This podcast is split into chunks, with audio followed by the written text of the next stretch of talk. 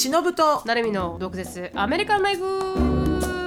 この番組はアメリカ在住20年超えバツイチアラフィフのしのぶと17で留学アメリカで人生のエグさを知り29で沖縄に戻ってきたなるみが日本とアメリカの生活を毒舌に切っていく番組です。週1です。月曜配信以外の独占エピソードが聞けるサブスク会員限定のアフターワーやオンラインサロンでは週2回の独占エピソードだけではなくしのぶとなるみの座談会に参加できるなど盛りだくさんです。アフターワーとオンラインサロンに関しては毒アメ .com そしてその他 SNS は概要欄をチェックしてみてください。皆さんお疲れ様です。お疲れ様です。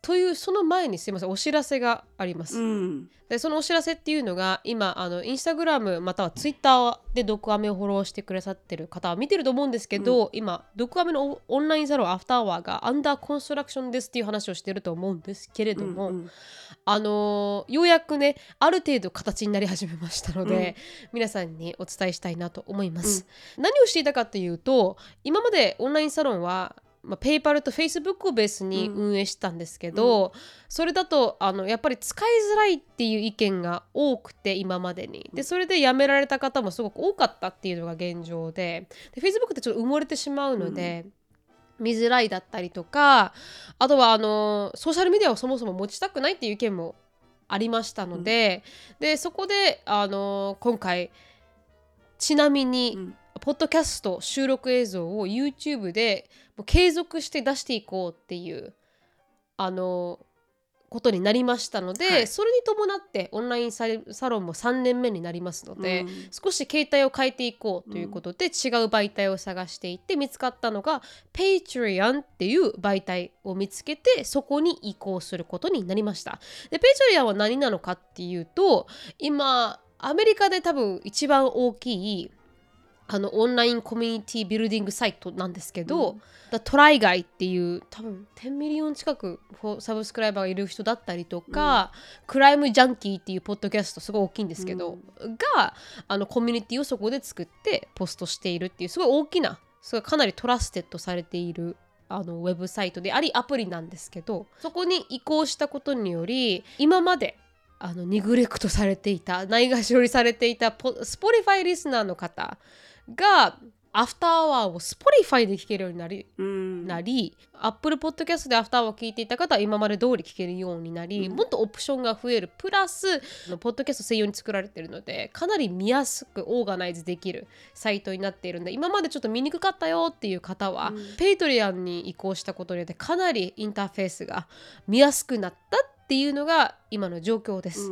オンラインサロンメンバーさんだったりアフターアワーに参加されている方を先に移行していただいたんですけどフィードバックもすごく良くて、皆さんすごく使いやすくなったって言ってくれているので。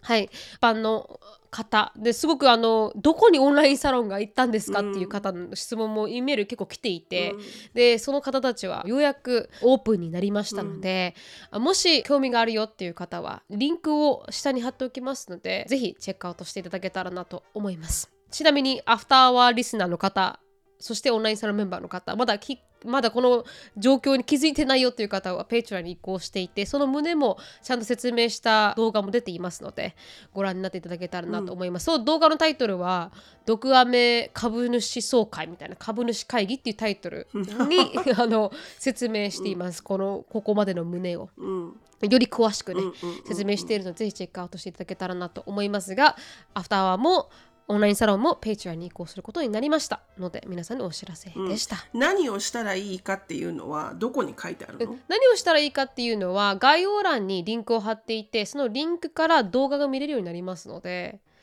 Patreon の使い方であったり。そこにまずは行けばいいね、はい、でも Patreon を開く時点で私の動画が見れるようになっているのでそれをあの、見ていただければ使い方であったり、どんなフィーチャーがあったりとかインターフェースの見方だったりかを説明している動画がありますので、ぜひあのチェックアウトしていただけたらなと思います。あんまりそこまで難しいアプリケーションでは一応ないんですけれども、うんうん。はい、もしね不安だよっていう方はその動画を見ていただけると、ある程度のフィーチャーは説明しているんじゃないかなと思います。はい。ブーマーとしては非常に不安だと思います、あーブーマーとしてはね確かに。その通りなんですよ。その通りなんです。だなのであのああのオンラインサロンメンバーさんの中にも少し不安だっていう40方が代はい後半のはいお友達の皆様、はい非常に不安な気持ちはよくわかります。あそうですね、シロさんね。私が設変定して、変化ということが嫌いな世代です。そうですよね。大変申し訳ない。本当にね、簡単だと思ってるのはミレニアムから以下ですからね。その、はい、はい、インターフェースがね、変化に、はい、そうですよ。変化にウキウキするのは、うんはいあの35以下です。それ以降はちょっと変化ということがすごくアレルギー。あーまあ確かに確かに。わからなくもない。わからなくもなんでわざわざ変更しないといけないんだって思うかも、でもか多分いらっしゃると思うんですけど、本当にしたいなしたいなと思ってて、で多分使ってみたらね、そういう良さがもっとグッとわかるんじゃないかなと。そうね。はい、うん動画もちゃんときちんとカテゴライズされていて、ね。そうそうそうそうそう、すっごい見やすいよね。あの、はいまずこう分類がされててすごいよね。そこが、よね。う多分全然 Facebook とは違うと思います。うん、Facebook はなんか1個の掲示板にうわーって今までの投稿が入っててどうやって分類されてるかってすごい見にくかったと思うんですけど、そうそうそうそう。今後ペイトラになることによって音声の媒体、音声のカテゴリー、うん。動画、あーコミュニティ投稿とかも本当綺麗にそしてアーカイブとかも分かれているので今まで出してきた3そうなのよ。年分の過去の動画も Patreon に移行中なので、うん。あもしあの、まあなんかはい。雰囲気的に言うとあれだよね。あの Facebook がこうなんかこうドンキホーテみたいな感じだとしたら、はいはい。なんかこう今の Patreon はもう本当なんかこうなんだろユニクロみたいな？う。うん、うんうん、そうね。ユニクロとルみたいな？か、、うん、うんうん、そういうなんか、うん、あのホテルのホテルじゃないや紀ノ国屋の 下とかなんかそういうこうソフィスティケイテッドなちゃんとこはいはいう分類されてる、あのて天井までのスペースを使うようなところではないっていう。そうですね確かに。ううんんまあなんか要はごちゃっとしてないってことだよね。本当にごちゃっとしてない。ごちゃっとしてない。でもアーカイブ載せてるんですけど、今、今のところ。うんめちゃくちゃ笑えますね。あの過去に出したアーカイブ。なんか一人で出しながら見てるんですけど全。然私覚えてないです。いやそうですよね。だ本当にあのシロさんが知る前に何を食べたかっていうののアーカイブ見てたんですよ。その食べたいか、うんみたいななんつってた？話。うんさん、いやお寿司って言ってました。そうそうそうそう。うんでそこでなんかあのしのさんがなんかある具材になんか思い入れがあるみたいな話になってて、うんうん、それがなんか何の具材の思い出があるの？なんだあのシロさんのあの守護霊がかい関係してくるんですけど守護霊のおっさん下駄を履いたおっさんがあなんか好きだった食べ物みたいな佃煮じゃなくてな？だから浅漬けじゃなくてなんかあ、あの白菜のあ白菜のお おしんこで巻くご飯。話をしてるのがあるんですよアーカイブに。でそれを久しぶりに聞いてあのなんかそれがめちゃくちゃ面白かったんですよね。私5懐かしいな。年も付き合ってますけどうん。白さがまさかなんかこの白菜の 白菜のおしんこにで巻く。そうそうこんなに思い入れがあるとは知りませんでしたって私が言ってんですけど。なんかそんなねこの過去の会話とかがどうでもいいよね。本当に。本当どうでもいいよね。マジでどうでもいいんですけど。でそこで白さが守護霊と結びつける瞬間があって。あ connect する瞬間があった。そうそうそう。それがね、うん。なんで守護霊に結びつくんだろうって言って私が笑ってる。 inner soul とね connect したからね、 inner soul と、うん。そんなそんな過去の動画とかが見えちゃうんですよ。それがまた私はなんか久しぶりに見てめちゃくちゃ笑えたんで、はい。まあ、そういうね過去の動画も見れますんで。あまあこのランクによりますけどこの2ドルプランは音声だけとかっていう風に分かれてるので、まあ、自分に合ったうん。ものを登録していただけたらなとは思いますが、はいあの一応準備ができましたのでお知らせでした。はい、はい、よろしくお願いしよろますしくお願いします。ということで、つぶやきに入りたいと思います。すいません。つぶやきはですね、あの、アフターアワーのエピソードで、あの甘いでアーソーについて、そのバレンタインエディションについて投稿したんですけど、そこで一つ読み、読み、読み切れなかったものがあったので、うん。それを一個読もうかなと思います。ちなみにアフターアワーで話した2つの内容っていうのは、一つは、あの昇進中の別れたばかり昇進中の友達にハート型のクッキーをあげるのは正しいか正しくないかについて。と、うん。もう一つはすごい頑張ってあ弁護士になりたい彼女にすすごい頑張ってサポートしたのに振られてしまった彼について話したと思うんですけど、うんはい、今回はまた違うちょっとこれもねアメリアメリカだったらアメリカっぽい内容だなって思ったエピソードを皆さんに話せればなと思います。いきますね。うんうんはい。My wife 38 female and then I 49 male ってことで、僕と僕の妻は2018年9月に今の家に引っ越してきました。うんはい。あの、僕らには5人の子供がいて、はい。あの、2人はエレメンタリースクールに通っていますと。で、学校に行っている間、僕の子供はもちろん近所の男の子と友達になり、よく遊ぶようになりましたと。They begin playing regularly ということでね、同じ学校に通っているので、はい。みんな同じバス停に行くので、僕らは息子の友達の父親にもバスを待つ間会うようになりました。うん。お父さん同士ね。そうですよね。あの、しのさんもわかると思いますけど、Everybody goes to the same bus stop なので。そうなの。あのバスストップボンディングってやつねあ、そうですよね。なんかちっちゃとか始まりますよね、そこで。ね。なんかね、世間話がね。そうっていうことで、うん。はい、まあ、会うようになりましたと。必然的にね。で、息子の友達の父親、彼はよくバスを待っている間、他の親とも会話するような人でしたと。うん。あの、he would interact with all the parents waiting っていうことで、まあ、そういう人なんですよ。で、1年の終わりには、息子はその友達とお泊まり会をするようになったので、それをスムーズに活かせるためにも、妻と私は電話番号を息子の友達の親と交換するようになりました。その彼とね。うんうんあのーまあ、友達のお父さんとねあその通りですその通りです、で母親はいましたがその彼の方が近所のネイバーガイになっており彼を頻繁に見かけることが多かったですと。はい。で彼のこのディスクライブの仕方が neighbor guy he thinks he's all that ちょっとどういう意味かわかんないんですけどどういうことでしょう？ちょっと待って。だから多分あれじゃない？この彼がだから要は亭主関白的ななんか俺に任しとけば全部全て OK だぜみたいな。だから出しゃばりってことじゃない？ああこの He thinks all that っていうの、まあ至って普通の日々を過ごしていた矢先。2019年のバレンタインデーがやってきました。すると僕の妻はその彼からメッセージをもらいそのメッセージにはハッピーバレンタイン素敵な日を過ごしてねと書かれてありました。なんて書か英語で書かれたかっていうと、It said Happy Valentine's Day. Hope you have a great day.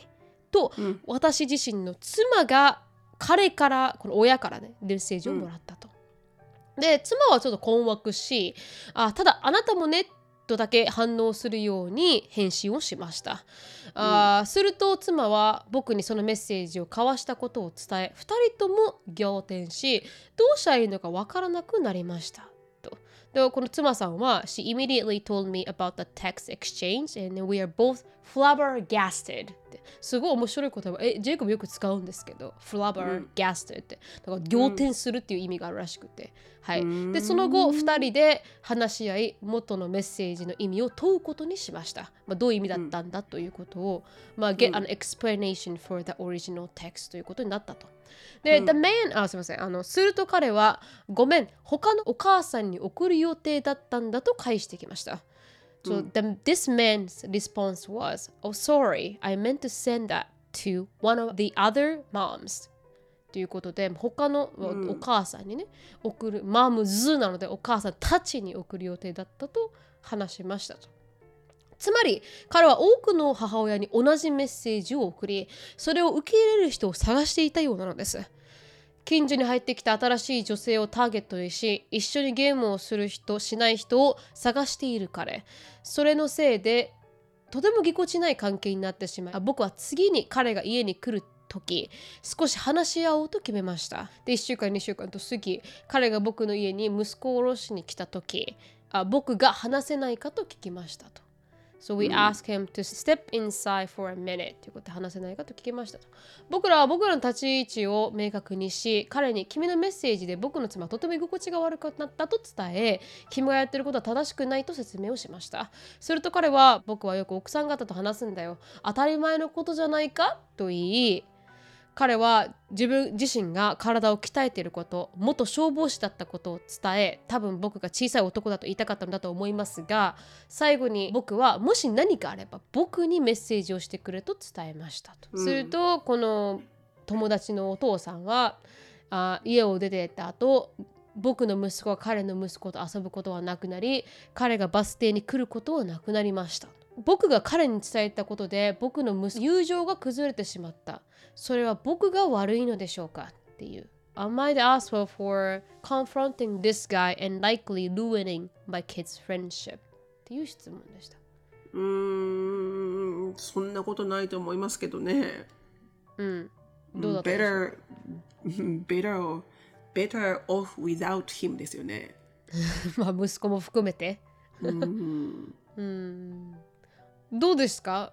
ちなみに、ハッピーバレンタインズデー素敵な日々を過ごしてねと。ハッピーバレンタインズデー have a great day っていうのは、inappropriate ですか？っていう問題だと思うんですよ、ここは。この Am I the asshole って。アメリカで旦那を持つ。In, inappropriate だと思いますよ。思いますか、やっぱり。異性だから。うーん。これが、まあ、異性だからっていうとまたまたちょっとこのいろいろとこう同性愛が多い中ダブルスタンダードだけれども、まあまあまあ、この、そういう。そのなんていうの？旦那さんがいる立場でってことですよね。旦那さんがいる立場でそれを送ること自体がイナプロプリだってことですよね。そうそうそう、そうですね。うん、うん、だと思います。うん、完璧にこれはフラーティングだよね。やっぱ思いますかこの一文だけで。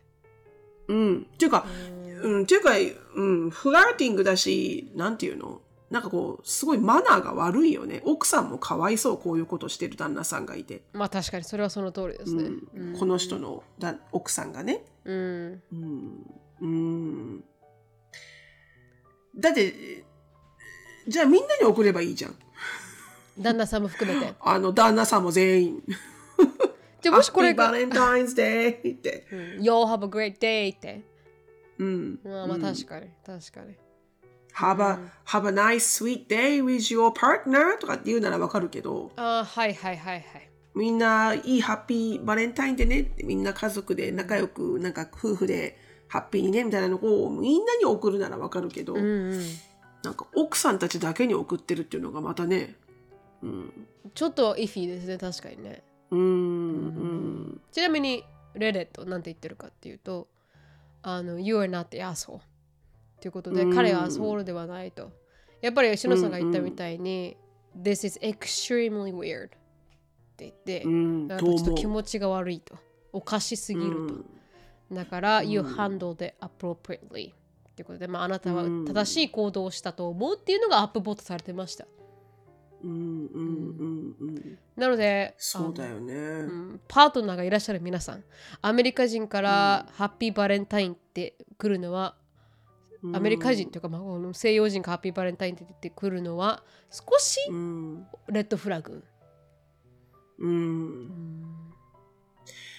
それは、うん、inappropriate ですね。不適切なうん。行動ですね、うん。うん。まあ、自分自身が結婚しているないしはリレーションシップにいるんであればうん、言われるべき言葉ではないよね。そうですね。はい。でした。それがバレンタインデーに関する甘いだアースホールでした。でもさこの、イナイナプロプリエイトのさそのこの線引きうん。っていろんな人の価値観がこそうなんですよ。うね出るから難しいところではあるよね。だって私一回 YMCA のバスケットボールのショーンがまだ何？6, 6歳とか7歳とかのちっちゃいボーイズの YMCA のバスケットボールのなんかこのシーズン終わって、なんつうの？シーズン終わったパーティーみたいなやつ、うん。であのピザ食べて、ね、トロフィーもらって楽しい思いして帰ろうよみたいな時に、ピザピザをピザとかジュースとかをこう準備する人たちの中に私がいて。うんで私私がいてそれ以外みんな、あのお父さんたちたちだったの。その,、はい。あのボーイズの。うん。よ4人ぐらい。うん。4人ぐらいお父さんがいてで私が1人でいて。で、ピザとかジュースとか準備してたらと隣からいきなり、うん違うお母さんが来て私のところに、うん。あの「私ここにいてあげるから」って言われたの。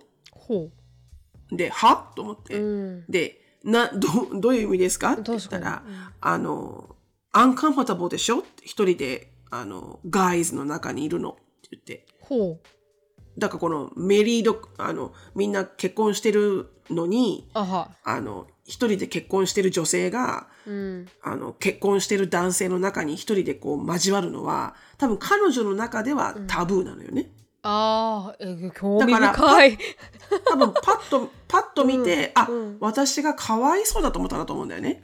そういう状況に陥っちゃって。はいはいはいはい。抜け出せなくてちょっと苦しんでると思ったんだ。うん、でもなんとなくだけど、なんとなく彼女の、私はそのワンシーズンしか知らないけど、はいはい。でも多分ね、どっか中近東系の人だと思う、彼女。あはあー多分。少しコンサーベティブってことか。多分。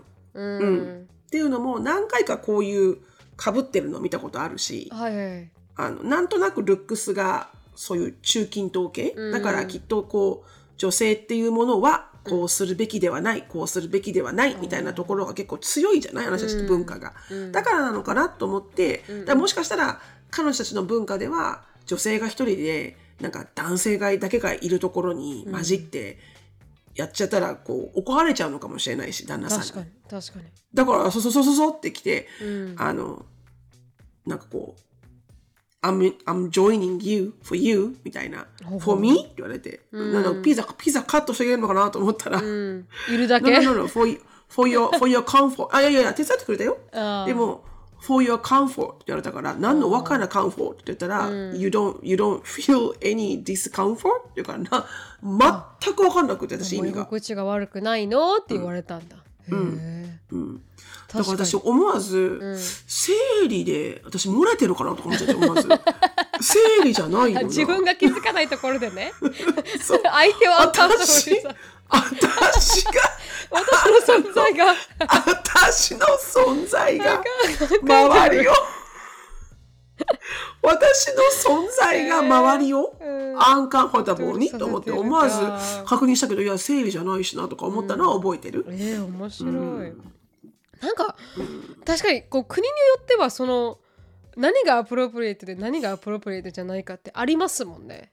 なんかそのうん。なんかモラルのなんそのか線引きみたそいうなそうそののがねこの線引きがね、うん。うんうんそれってアメリカって日本に比べて高い方だと思いますか？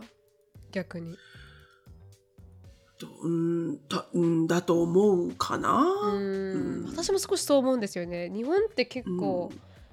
結構緩いかなって思いますよね、うん。そこら辺がね。だね、うん。うん、結構厳しい方かも、厳しいっていうか結構はっきりとしてるかもしれないね。うん。確かに、うん、うん。うん、みたいです。なんかこのはい。はい。ハッピーバレンタインデーっていう言葉は結構、結構イナプロプリになることもあるかもしれない。っていうあの気をつけてください。気をつけてください。どんなインテンションがあるかわからないですからね。裏に。そうですよ。そうですよ、はい。うん、自分では大丈夫って思うかもしれないけど、うん。もしかしたらすごくこうフラーティングしてるって思われてるかもしれないからね。あー逆に気をつけないとい。けない。あー。だから反対に自分もよ、確かに確かに。うん。そうですね。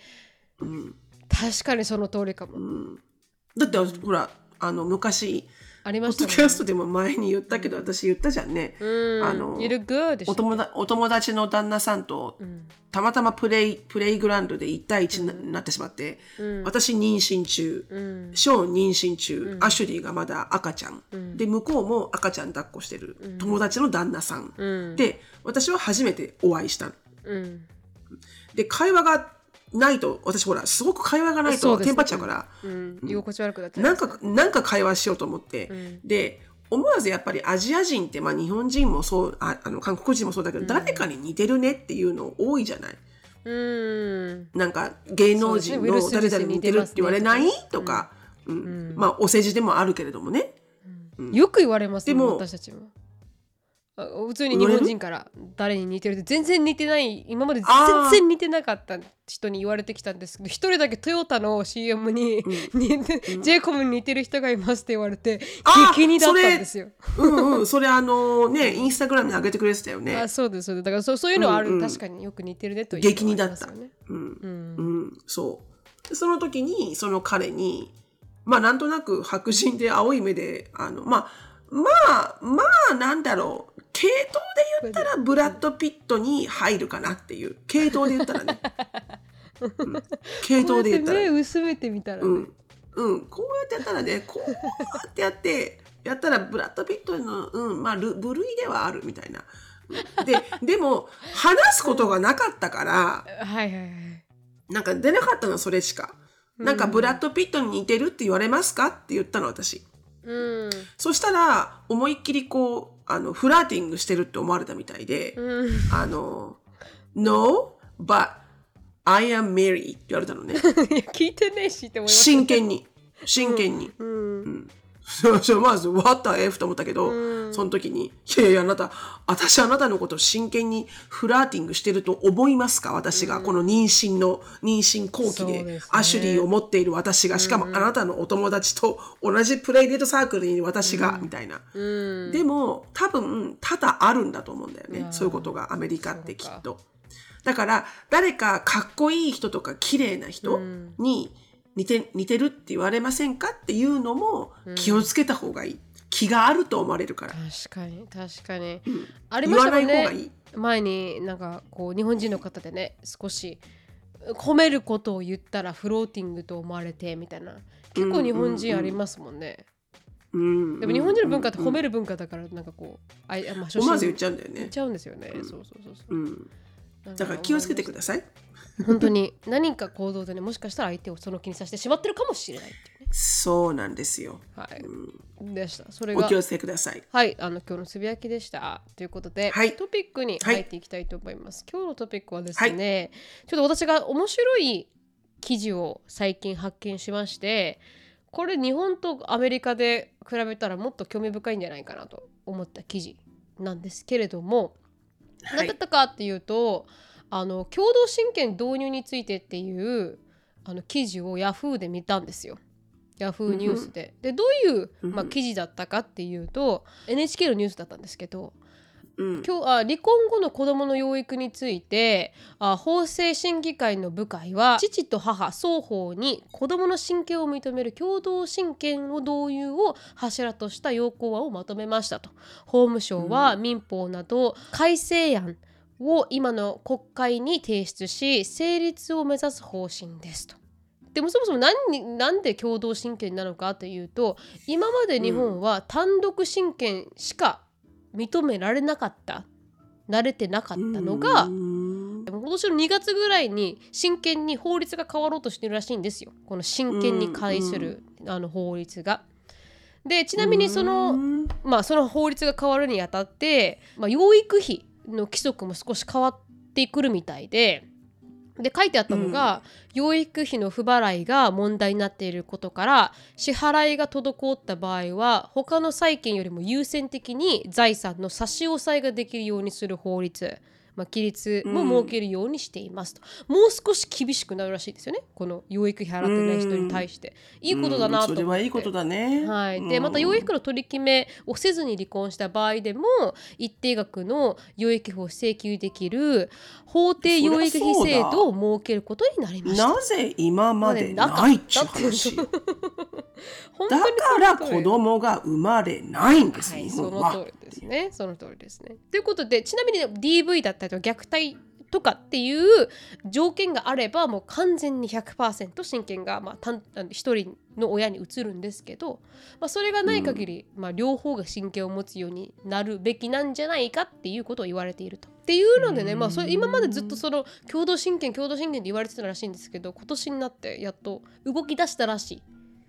といいうことでそれはいいことですね。うんちなみになんですけど、まあこの、うん。単独親権の欠点ということで親権者が遠方に引っ越しても、親権がないもう片方の親は文句を言えないと。離婚後に親が子と会うことを面会交流というが親権の有無は面会交流にも強く影響すると。ゆえにうん離婚時、あ父母どちらも親権を譲らずに揉めるのだと。ちなみに単独親権は憲法違法なんじゃないかって言っている弁護士さんもいらっしゃってそれが作家智さんっていう弁護士さんなんですけど現行民法で離婚後単独親権が規定されているのは共同親権にすると離婚後も夫婦で縁が切れずにトラブルが継続してしまうからっていう理由で単独親権どちらかが親権を持つなってみたいなんですけど一方子供にとっては両親と交流しながら成長することなど共同親権の方が利益は、まあ、大きいと。つまり単独親権はこの利益よりも親の不都合を優先した制度だと言えます。その通りだね。と弁護士さんは言っていると。うん。その方はね、サッカーともしさんは。だからもう私のいとこみたいに私いいとこ一切見てないんですよ。この10歳から離婚されて。うん。会うことも許されなかったんで、うん。ゆ許されないっつうのがよくわかんないね。うんおかんが許してないから子こ供。はのこのフリーワールドの中。そうなんですよ。うん。だからいまだに見てないです。何十年も。ずっと兄弟みた別いに遊んに危害危害を与えるような人でもないのにさ。そうなんですよ、ね。うん。だから一切見るのを許されなかったと。ちなみにアメリカの制度は何かというとうん。ジェフ・アトキンソンさんがあのまとめてくれてたんですけど、まあ、米国では離婚後子どもの親権については連邦法ではなく各州の法律が規定しているのでしたがって50州およびコロンビア特別区にそれぞれ独自の法律が存在すると、まあ、アメリカそうじゃないですか州立の法律があるんで、うん。でも大体似てますよと。で、うん。両親が離婚した後の子供の親権はその子供の最善の利益に基づいて決めるものであるとされていると。まあその通りですよね。で法律では父親と母親は同等に扱われるものとされておりいずれの親も性別に基づいて自動的に優先して親権を与えられることはない。でどうですか？友達周りに、まあ、シロさんシロさんはちなみに、まあ、100%親権がありますけど、まあ、シロさんの立場上あの、うん周り結構離婚されてる方いると思うんですけどなんかうん揉めてます元旦那さんと。うん。やっぱり子供に関することは絶対揉めないことはないよね。うん。うん。だってアンディだって、えー、うんと、ジョイントカステリーだから、アンアンディは、うん、あの、オリビアとでも。そう、あの、オリビアとジョージアが、まあ、アンディの、あの、連れ子？うんの娘二人が、私が出会った時、オリビアが多分15歳とか、あで、ジョージアアが14歳とか、で、ジオリビアが多分高校フレッシュマンで、うん。ジョージアが多分エイスとかエイスグレードとかそんな感じ。うん。でその時はそのジョージアとオリビアは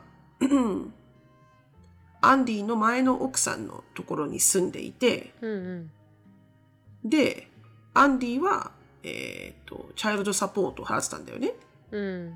さっき言ってたみたいに80対20って感じだったそうそうそんな感じ。でか各週うん各週でもないかな。週末うんまあでも各週だったかな。うん。うん、各週は彼の家に来てて、うん。二人の女の子が。それってすいません。あの気になったんですけど子供は行きたくないって言った場合も行かないといけないんですか？親に従って。うん、そうなんですね。多分そうだと思うよ。だって親が会う権利だから。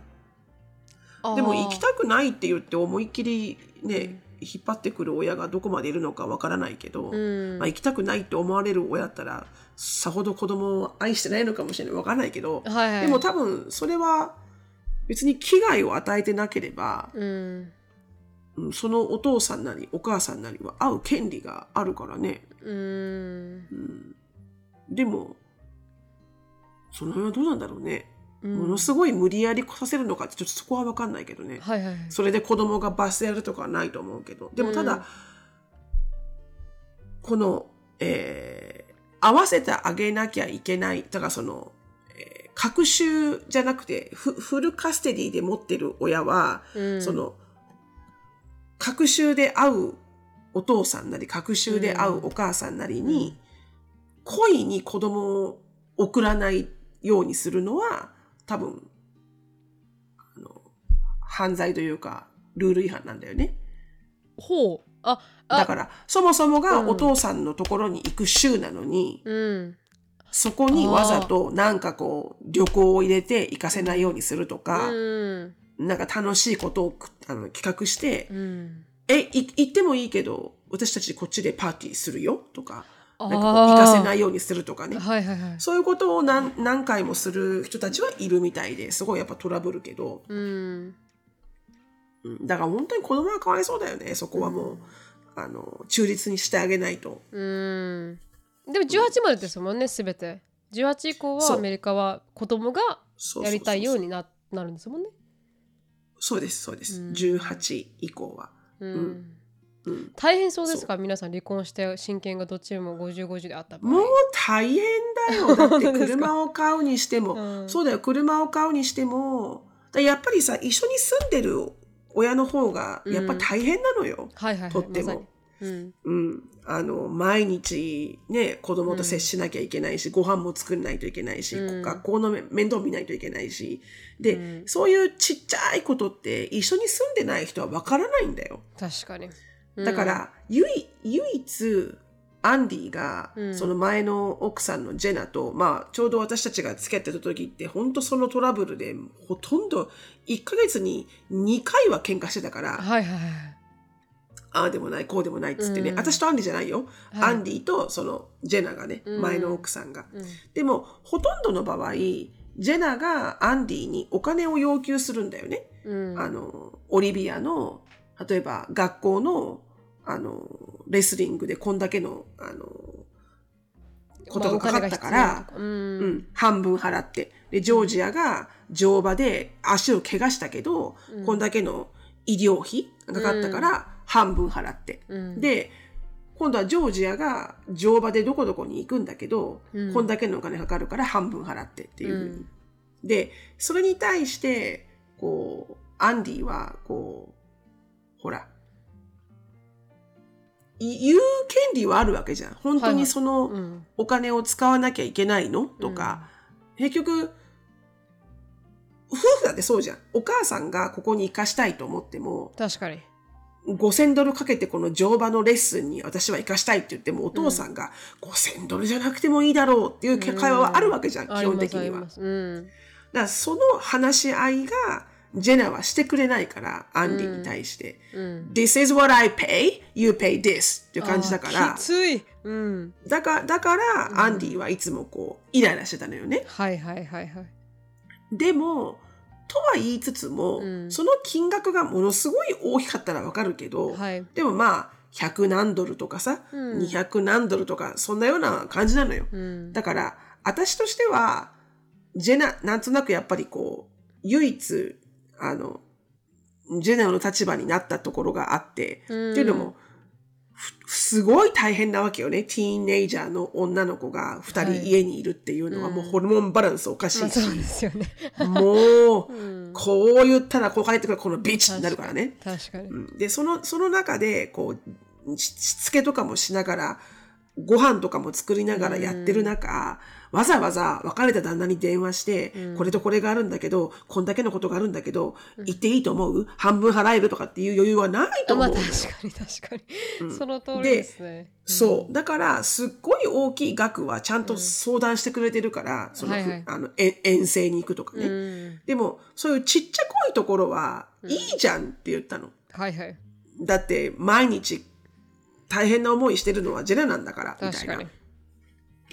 っていうと、なんかアンディは、なんか、she's using me as like a wallet とかって言うんだけど、財布のでも私その時にすごい思ったの。はいはい、うん。ほすごく冷たいようだけど、ん she's using you as a wallet って言って、で、でも、私その時にアンディに、I'm sorry to say, but what else can you be? って言ったのね。ああ鋭いですね。その その反応はちょっと鋭いですね、だって、その通りですすっよその通ごい、す。すっごい真剣に、本当に正直に思ったの。はい。だって、月に2回しか会わないんだよ、子供に。確かに。その、その、だからどんだけ子育てが大変かって分かってないから、うん She's using me as a wallet って言うんでしょ？って言って。で、確今、あなたは私と付き合ってて、うん。私がフルカステディで3人の子供を養ってるって見て分かってれば、うん。もうちょっと違う考えにならない？って言ったの。ほう。うん、だって、at least you can be wallet じゃない？って言ったの。確かに。もし私があなたの立場だったら、うん。なんか、お金で解決できるならじゃないけど、うんね、半々でね、完璧に半分半分でお父さんとお母さんの家に住んでるなら全然いいけどね、うんそういう文句を言っても。各州とかで住んでたら確かにうんうんそう。あなた、1ヶ月の間、2日間しか、っていうか、うん最最マックス4日間だよね。はいはい。4日間しか子供にディールしなくて、うん。それ以外お父さんとしてやることって金払うしかなくない？って言ったの。確かに確かに。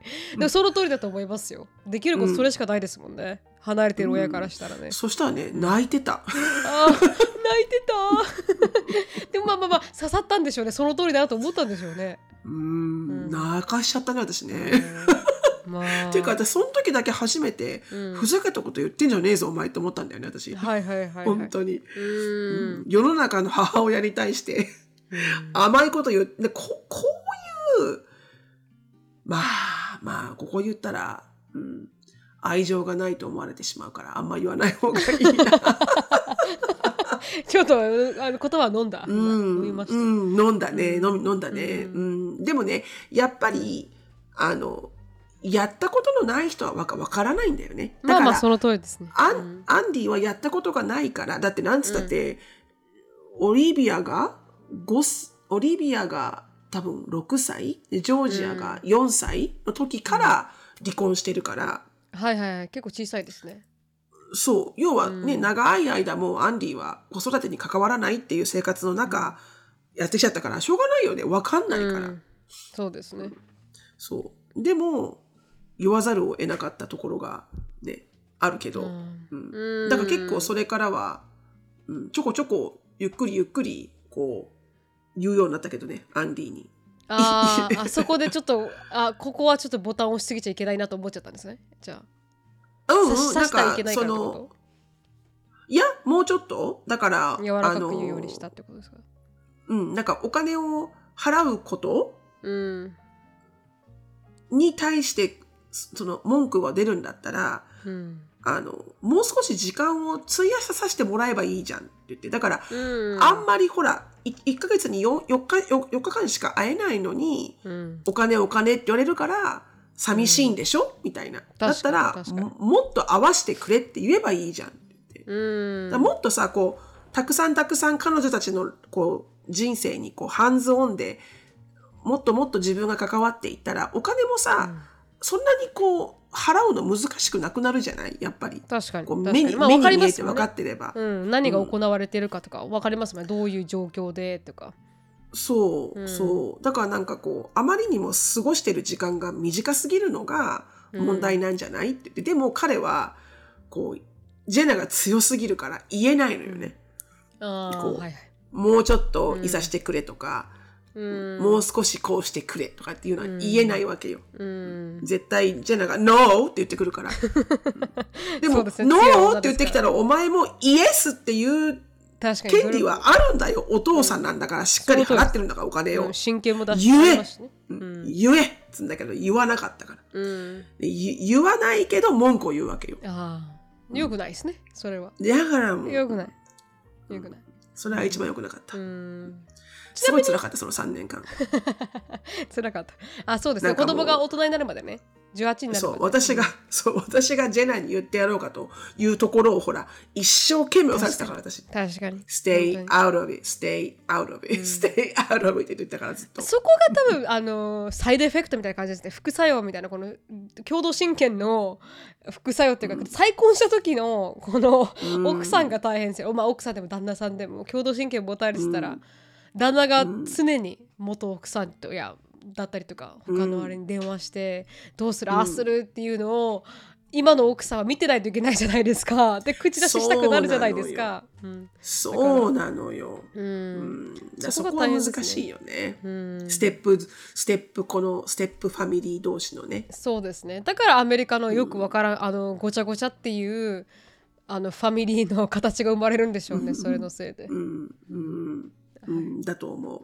あの、共同親権っていうオプションがある方が、うん、私は正しいやり方だととっても思いますけどね。日本のやり方があまりにも多分すごく古すぎる。うんううんん、で、うん、その、その彼女、彼が言った通り、本当に親の都合だけだよね。うん子供のしあの権利っていうのは、子供だってお父さんに会う権利はあるわけだし、うん。お母さんにも、おばあちゃんにも会う権利はあるわけだし、うん。だからそれは剥奪してはいけないよね。うん、100%シロさん親権今持ってらっしゃるじゃないですか。それは、うん。もうシロさんが全部決められるんですか？アメリカで100%親権を持つってことは。子供が名前を変えること以外は。へえそうなんですね。うん、名前を、うん。だからいまだに子供たちは前の旦那の下の名字を、うん。あの、が名字なわけよね。はいはいはいはい。で、私は再婚したので、アンディの名字になってるわけですよ。うん。だから私の名字と子供の名字は違うのよね。そうですよね。うん。うん。そう。で、最初考えたんだけど、うん。まあ子供たちと同じ名字にした方がいいのかなと思ったんだけど、うんあ、あまりにも私はもう全てをこう、シャキーって切りたくて、はいはい。はいシャキーってね。そうですよね、うん。だから名前を変えちゃったんだけど、でも、うん。あの、その子供も、うん。なんかまあ、あの、もしね、子供がね、将来、例えば私も名字をうん。お母さんの名字の方に変えたいわっていう時は、うん。あの、そこだけは、えー父親の、あの、サインがないと変えられないんですよ。でもそれ以外は、うん。あの、それ以外は全部できます。へえうん。のパスポートの申請とかね。うーんでもなんか今シノさんがスパーッと切ったって話をした時に思い出したのが私ジェイコブが私の名字取ったじゃないですか式屋っていううん。うんでその時にお母さんにいいかって聞いたんですよジェイコブが。でジェイコブのお母さんは結構再婚してるんで今あの旦那さん、うん、旦那さんの名前なんですよだから同じ名字じゃないんですよねジェイコブとうん。あのこのうんお母さんは。でそしたらなんかうん「えわそんな、まあ、私あの名前大嫌い!」って言ってましたから。切っちゃえ切っちゃえ。そうそうそう。切り崩しておけ。そうそうそう。大嫌いな名前とか言って。まだいいわ。名前に、名前に何の罪もないんだけどね。そう何々全部ないけどあの旦那さん元旦那の名前じゃないですか。だからそうお母さん大嫌いとかいいわとか言って、うん。うんその名前にしたれっていう感じだったんですよ。だからやっぱりこのシロさんがこうスパッと切りたかったっていうのはちょっと興味深かったです、そう。確かね、そうだと思うよ。名前以外は、この学校を決めるとか、うん。びあの病病院に連れて行くとか、それこそ、うあのメディカルのななんかのこのディシジョンをするとか、うん。パスポートを申請するとか、そういうのはもう全部、あの、100%カステリーを持ってれば全部できる。うん。でもただ、on the other hand で持ってなければ全部話し合いで持ってなければできない。うん、そうだからいまだに国外出るときは、うん。あの私は必ず持って歩かなきゃいけないすごいずぶずぶっといこういう離婚調停書みたいなのがあって、うんうん。でやっぱりこの何？このほらあの子ど未成年の子供をこう国外に出すときってうん。基本的にはあの両親のお父さんとお母さんの同意がないと国外出せないですよね。はいはい。だから、その、まあ離婚してその100%あの親権があるんですよってことが書いてある、うん。あの裁判所が出してくれたこんな分厚いはいはい。この離婚離婚調停書っていうのがあるのよね。うん。それがまたねすごいオールドスクールで、はいはい。もうなんなのこのこの この量って思うわけ。うん PDF じゃないんだ。うん、ちゃんと多分ねすあのすごくねなんつうのこのピローワードが多すぎて。はいはいはい。この、うんあの、ザスとか、ウェアレスとか、デアフォーとか。わかり、ますわかります。うん。なんかそういうピローワードとか、なんか、うん。あ according to なんとかなんとかの、あの、ルールナンバーワンの、あの、カテゴリー A とか、そういうさ、はいはいわかります。法律ワードがあるじゃん。うんわかります。あれが多すぎて、こんな、こんななるんだけど、うん。多分内容は、あの、家が誰のもの、子供が誰のものみたいな、そんな感じじゃん。うん。多分2枚ぐらいで終わるのよ、2枚ぐらいで。はいはいはい。うん。財産がそんなあるわけじゃないし。はいはいはい。なんだけど、こんな分厚いのよ。でそれを常に持ち歩かないといけなくて。うん。それは証明するためですか？フルカスティが自分にあるってことそう、たま、たまに、うん。あの、アメリカに入るときに、うん。あの、イミグレーションで聞かれるんですよ。はいはい。あの、この、あの、もう一人の、この、あの、ペアレンツの、うんあの、アクノレッジメントはありますか？みたいな。国外で、出てましたけど、うんみたいな。その時に、いえ、なくて大丈夫なんです。私はフルカスティですからっていうとこうんろとかね。大変ですねじゃあでも楽な方だよね。あの半分半分とかの人の方がめちゃ大変だと思う。本当に。いつも皆さん喧嘩してる。うん本当に喧嘩してる。もまあ親のえまあ親のわがままで結婚して親のわがままで離婚してって言ったらそれぐらいはやってあげないと子供あれなのかもしれないそうなんだけどね、うんそうなんだけど、う。ん往々にしてよ、うん。往々にして、うん。往々にして、うん。ね、うん。旦那がうん。子供のことを考えない輩が多いんですよ。かそうかそうかそうか。嫌がらせやってくるとかまあ、嫌がらせとかもあるだろうし、うんなんて言うんだろう。このトラブってる人たちはやっぱ本当どっちかがすごく子供なんだよね。だあ私のお友達なんかはちゃんと冷静な目で子供たちのことを思って、うん。こうしようって言ってるのに、ーうん。このもう一人の人が、例えば、あの、ただただ意地悪でそうしたくないとか、うん。その、今までのこのジェラスの思いでそうしたくないとか、うん。それ関係ないじゃんみたいな。うん確かに確かこに子供のことだけ言ってんの、みたいなさ。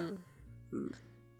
だから、本当聞いてると、人間不信になるって思う。人間不信 でで子供がそれも18になるまでずっとですからね？うん。だこ、うん、子供も人間不信になるよね。そういう、確かに。なんか親とか。うん。うん、確かに。だからもう、お母さんはもうね、その人に頼らないで自分で稼ぐか、うん。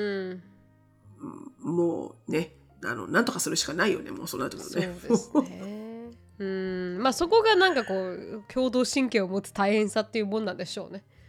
ねえ、ううんなんかほんと、うーん。うん。お子さんがかわいそうだよね、そうなるとね。まあまあでもかわいそうって言っちゃいけない。うん。まあ確かに確かに、うん。うん。ね。そうですよ、うん、うん。まあそういう大変さもあるとさあね、大変だね。変子供のことに関してはね。うん。うん。ということでまあまあ一応日本もねそういうふうに他の日本以外の先進国は結構共同親権を進めてるらしいんですけど日本だけがうんかなりお遅れている遅れているって言い方は分からないですけど、まあ、認められてないっていう、なんか、うんうん。あのらしいので今後どんどん変わってくると思うんですけど。はい。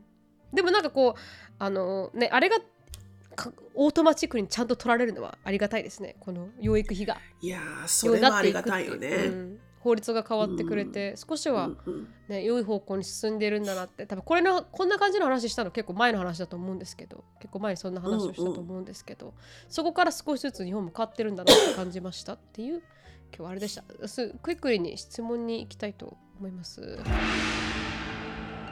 ズバッと切るぜ。白本なるみの質問コーナーはい短い質問なのでこんにちはあー最近このチャンネルを見つけて登録しましたありがとうございます 大学2年生のものですと。すべて動画をまだ見切れていないのですが、第20 281回のポッドキャストはとても面白かったです。レーシップの問題は結婚して長い年月が経ったとしてもついてくるもんだなと感じさせられました。もうすでに取り上げていらっしゃっていたら申し訳ないのですが、婚前契約、プリナップについてポッドキャストで深掘りしていただきたいですと。個人的な話ですが、私は今2つ上のアメリカ人彼氏がいます。私20歳、彼22歳。彼が留学生として私の大学に来たことがきっかけでお付き合いをすることになりました。今はセメスターが終わったのでアメリカに帰ってしまいましたが、今年の3月にまた正規留学生として日本に戻ってきて2年間滞在する予定です。一応 relationship として7ヶ月が過ぎました。彼がアメリカに帰る前、ちらっと prenup の話題が出ました。 prenup 自体はアメリカの恋愛ドキュメンタリーでよく耳にしていたのですが、日本では一度もその話を聞いたことがなく、正直その話題が出た時はびっくりしました。将来結婚するならだというトピックを話していた時だったと思います。実は彼のご両親は離婚をしていて、彼のお父さんは離婚の際に prenup をしていなかったがために多額の費用を相手に支払わなければならなかったそうです。その経験から自分が結婚するならプリナップを絶対にする。父親から受け継ぐ多額の財産や今ある土地をパートナーと半分に分けることはしたくないと言っていました。かっこ私の理解が正しければ。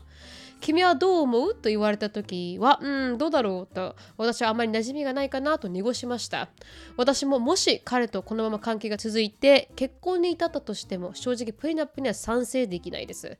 馴染みがないですし結婚の前に離婚後のことを考えて契約すること自体が私のことを信頼していない結婚に対して覚悟がないのではないかと感じてしまいます。これはうん。まだ私が人生経験が浅いがゆえの考え方なんでしょうか。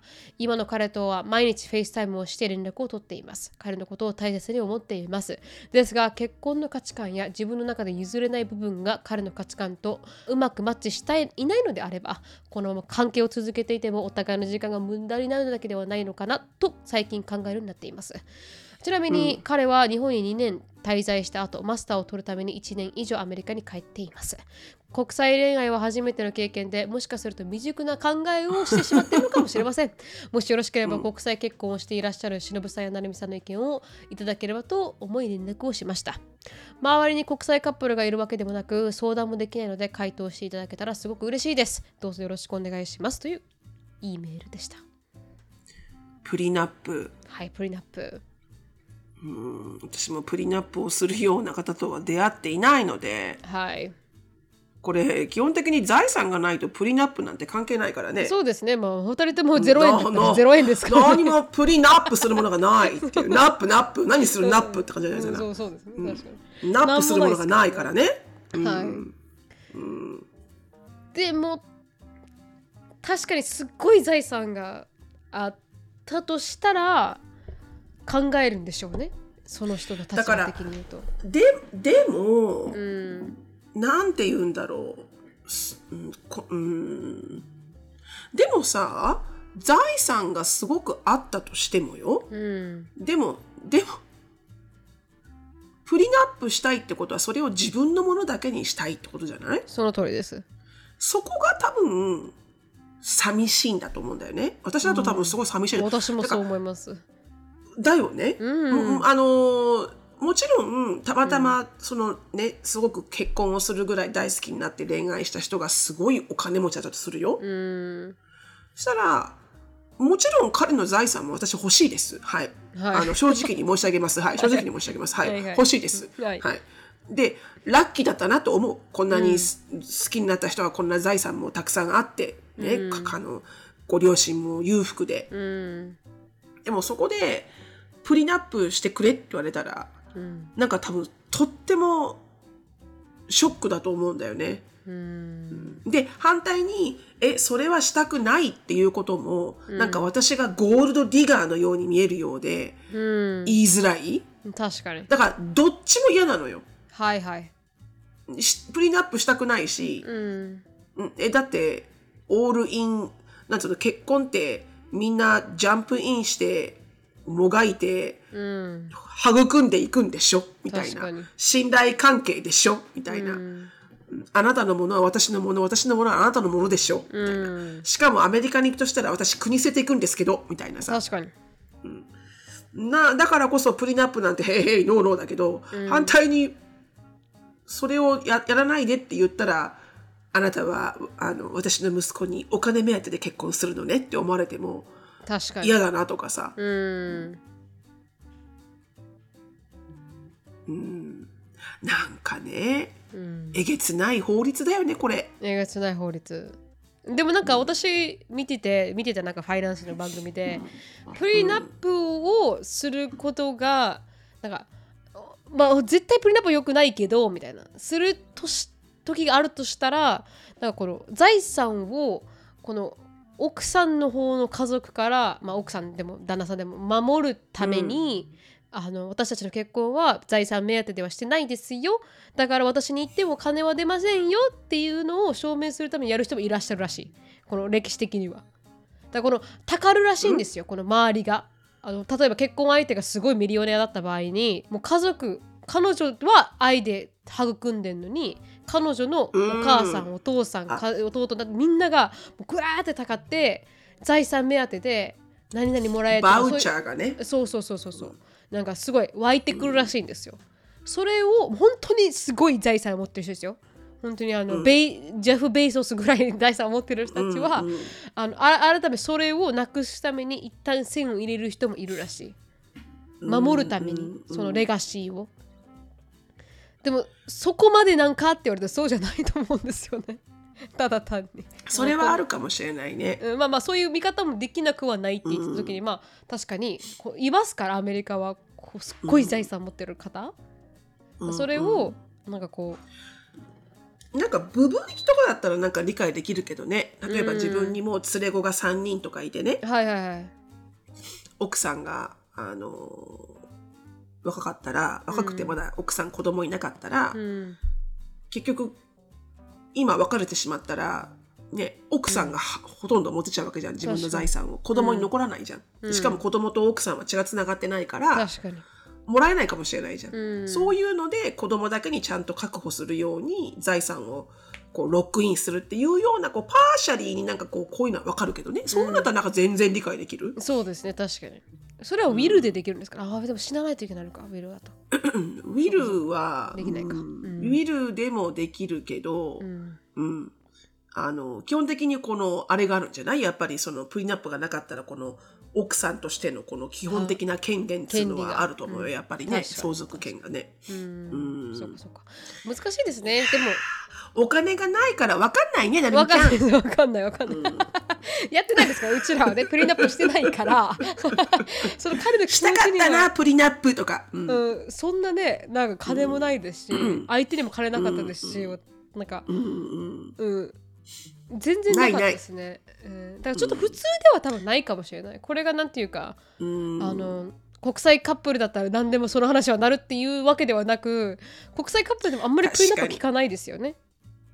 そうよ。あんま聞く、ああ、でも、うん。あ聞く。私このファイナンシャル、うん、ファイナンシャルの仕事するようになって聞くようになりましたね。あの、はいはい。プリナップとか trust とかね、うん。うん。だから いろいろ自分が知識をつけていくとこういう世界でこういうふうに立派にお金の知識がある方たちっていうのはこのように生活してるんだっていうのは分かりますけどうん。でも多分ねあのおそのプこの彼女に対してプリナップするかすしないべきかって絶対しない方がいいと思うのね。はいはい。うん、間違いなく、うん。しないようにできるならするなって思う。うん。うん、でプラス確かねあのたくさんの財産がある、うん。あの方とご結婚されてアメリカに行かれた方は、うん。あのある程度のあの財産相続がある場合は、うん。あの市民になっていないと多分あーここわかんないな。多分確かね市民である場合と、えっ、とグリーンカード？ですか？あのグリーンカードというか、うん。移住移移民うん。である時の相続税のレートが多分違うんだと思うんだよおね。でもそれもさすがアメリカ。それもそれもすごくお大きいレベルだよ。はいわかりますわかります。うん。そんな何千万とかじゃなくて本当あわかる何 million とかそういう大きいレベルだよ。だからなんかそういう世界にねいらっしゃればやっぱりどんどん自分を educate していかないといけないんだろうね。そうですそういううん。あの wealthy な方々のところに嫁いでいく方たちは。確かに。じゃあどれぐらい財産があるのか聞いてみたらいいかもしれないですね。えあどれぐらいなの、っていう。のことを言ってるのと。え何、エーカーしか持ってないんだったら意味なくない？っていう感じがなるかもいやしれないです、だん。だんそれ全然プリナップ OK なのかね。それは仕方ないよねってなるのかもしれない。もし million 級で。うん。あるんだとしたら。お父さんがすっごい wealthy で、本当になんかあのニューヨークのいいと塔を持ってるとかだったらさすがに、うん。確かにちょっと prenup 必要って思うのも、うんまあ、分からなくもないかなっていうのはあるかもしれない。うん。ケースバイケースですけ難しいねど、そのケースはすごいせ slim。スリムなケース、はい。スリム。スリムですね。でした。お気をつけて。お気をつけて、はい、うん。でもまあ今感じてることは間違ってないとは思います。はい。なので。間違ってないです。誰だって嫌なもんだって。誰だって嫌だと思います、はい。なので、それを素直にそのまんま言ってください。はい。お願いします、では今日はここまでですありがとうございました、皆さん良い1週間をお過ごしくださいお疲れ様です。質問感想やポッドキャストで取り上げてほしいトピックなどがありましたらなるみしきや gmail.com までご連絡お願いします毒アメが大好きなあなた。ぜひお聞きのポッドキャスト媒体で良いレビューをお待ちしております。または SNS で「ハッシュタグ毒アメ」とつぶやくとハートとコメントが返ってくるかもでは皆さん、今週も1週間頑張りましょう。